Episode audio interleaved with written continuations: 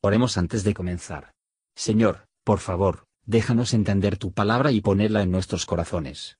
Que moldee nuestras vidas para ser más como tu Hijo. En el nombre de Jesús preguntamos. Amén. Capítulo 7 Y Jehová dijo a Moisés, Mira, yo te he constituido Dios para Faraón, y tu hermano Aarón será tu profeta.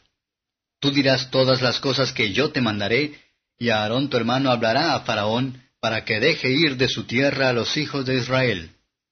Y yo endureceré el corazón de Faraón, y multiplicaré en la tierra de Egipto mis señales y mis maravillas. Y Faraón no os oirá, mas yo pondré mi mano sobre Egipto y sacaré a mis ejércitos, mi pueblo, los hijos de Israel de la tierra de Egipto con grandes juicios. Y sabrán los egipcios que yo soy Jehová, cuando extenderé mi mano sobre Egipto y sacaré los hijos de Israel de en medio de ellos. E hizo Moisés y Aarón como Jehová les mandó, hiciéronlo así.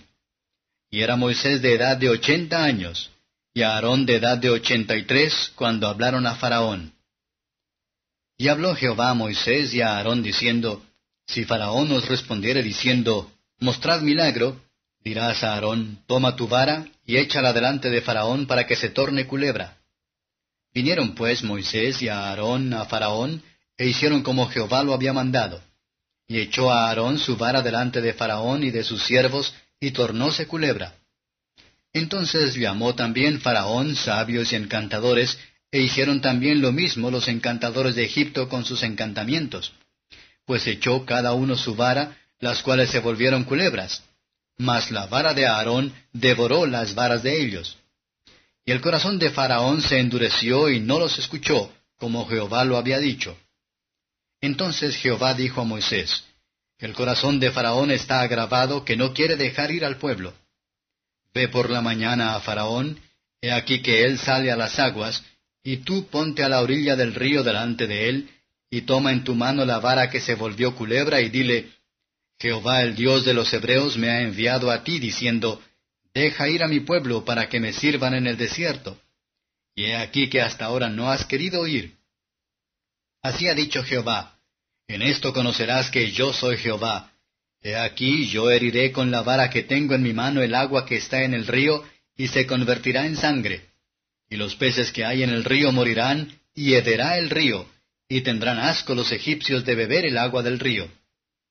Y Jehová dijo a Moisés, Di a Aarón, toma tu vara y extiende tu mano sobre las aguas de Egipto, sobre sus ríos, sobre sus arroyos, y sobre sus estanques, y sobre todos sus depósitos de aguas, para que se conviertan en sangre, y haya sangre por toda la región de Egipto, así en los vasos de madera como en los de piedra. Y Moisés y Aarón hicieron como Jehová lo mandó, y alzando la vara hirió las aguas que había en el río en presencia de Faraón y de sus siervos, y todas las aguas que había en el río se convirtieron en sangre. Asimismo los peces que había en el río murieron, y el río se corrompió, que los egipcios no podían beber de él, y hubo sangre por toda la tierra de Egipto. Y los encantadores de Egipto hicieron lo mismo con sus encantamientos, y el corazón de Faraón se endureció y no los escuchó, como Jehová lo había dicho. Y tornando Faraón volvióse a su casa y no puso su corazón aún en esto. Y en todo Egipto hicieron pozos alrededor del río para beber, porque no podían beber de las aguas del río. Y cumpliéronse siete días después que Jehová hirió el río. Comentario de Mateo Henry Éxodo capítulo 7. Versos 1 a 7. Dios se glorifica a sí mismo. Él hace que la gente sepa que Él es Jehová. Israel se hace saber que por el desempeño de sus promesas a ellos, ya los egipcios por el derramamiento de su ira sobre ellos. Moisés, como el embajador de Jehová, hablando en su nombre, puso comandos en Faraón, denunció amenazas contra él y pidió juicios sobre él. Faraón, orgulloso y grande como era, no pudo resistirse. Moisés no estaba lleno de temor de Faraón, pero lo hacía temblar. Esto parece referirse a las palabras, serás un dios a Faraón. Finalmente Moisés se libró de sus temores, no hace más objeciones, pero, siendo fortalecida en la fe, va sobre su trabajo con valentía, y procede en ella con perseverancia. Versos 8 a 13. Lo que los hombres no les gusta, porque se opone a su orgullo y lujurias, no van a estar convencidos de, pero es fácil de hacer que se creen las cosas que desean para ser verdad. Dios siempre envía con su palabra pruebas completas de su autoridad divina, pero cuando los hombres se inclinaron a desobedecer, y dispuestos a oponerse, a menudo permite un lazo que se determinen en el que se enredan. Los magos eran tramposos, tratando de copiar los verdaderos milagros de Moisés por prestidigitación o malabarismos secretas, que en una pequeña parte se sucedieron en el hacer, con el fin de engañar a los que estaban ahí, pero eran largamente obligados a confesar que no pudieron ya imitar los efectos del poder divino. Ninguno ayudar más en la destrucción de los pecadores, que aquellas que resisten a la verdad divirtiendo a los hombres con un parecido falsificación de la misma. Satanás es más temible cuando se transforma en un ángel de luz. Versos 14 a 25. Aquí está la primera de las diez plagas, la transformación del agua en sangre. Fue una terrible plaga. La vista de tan vastas corrientes de rodadura de sangre no podía sino huelga de terror. Nada es más común que el agua, tan sabiamente a providencia ordenado, y tan amablemente que lo que es tan necesaria y útil para la comodidad de la vida humana, debe ser barato y casi en todas partes que se tenía, pero ahora los egipcios deben beber ya sea sangre, o morir de sed. Egipto era una tierra deseable, pero los peces muertos y la sangre ya la hacía muy desagradable. Era una plaga justos, y envió con justicia a los egipcios, por el Nilo, el río de Egipto, era su ídolo.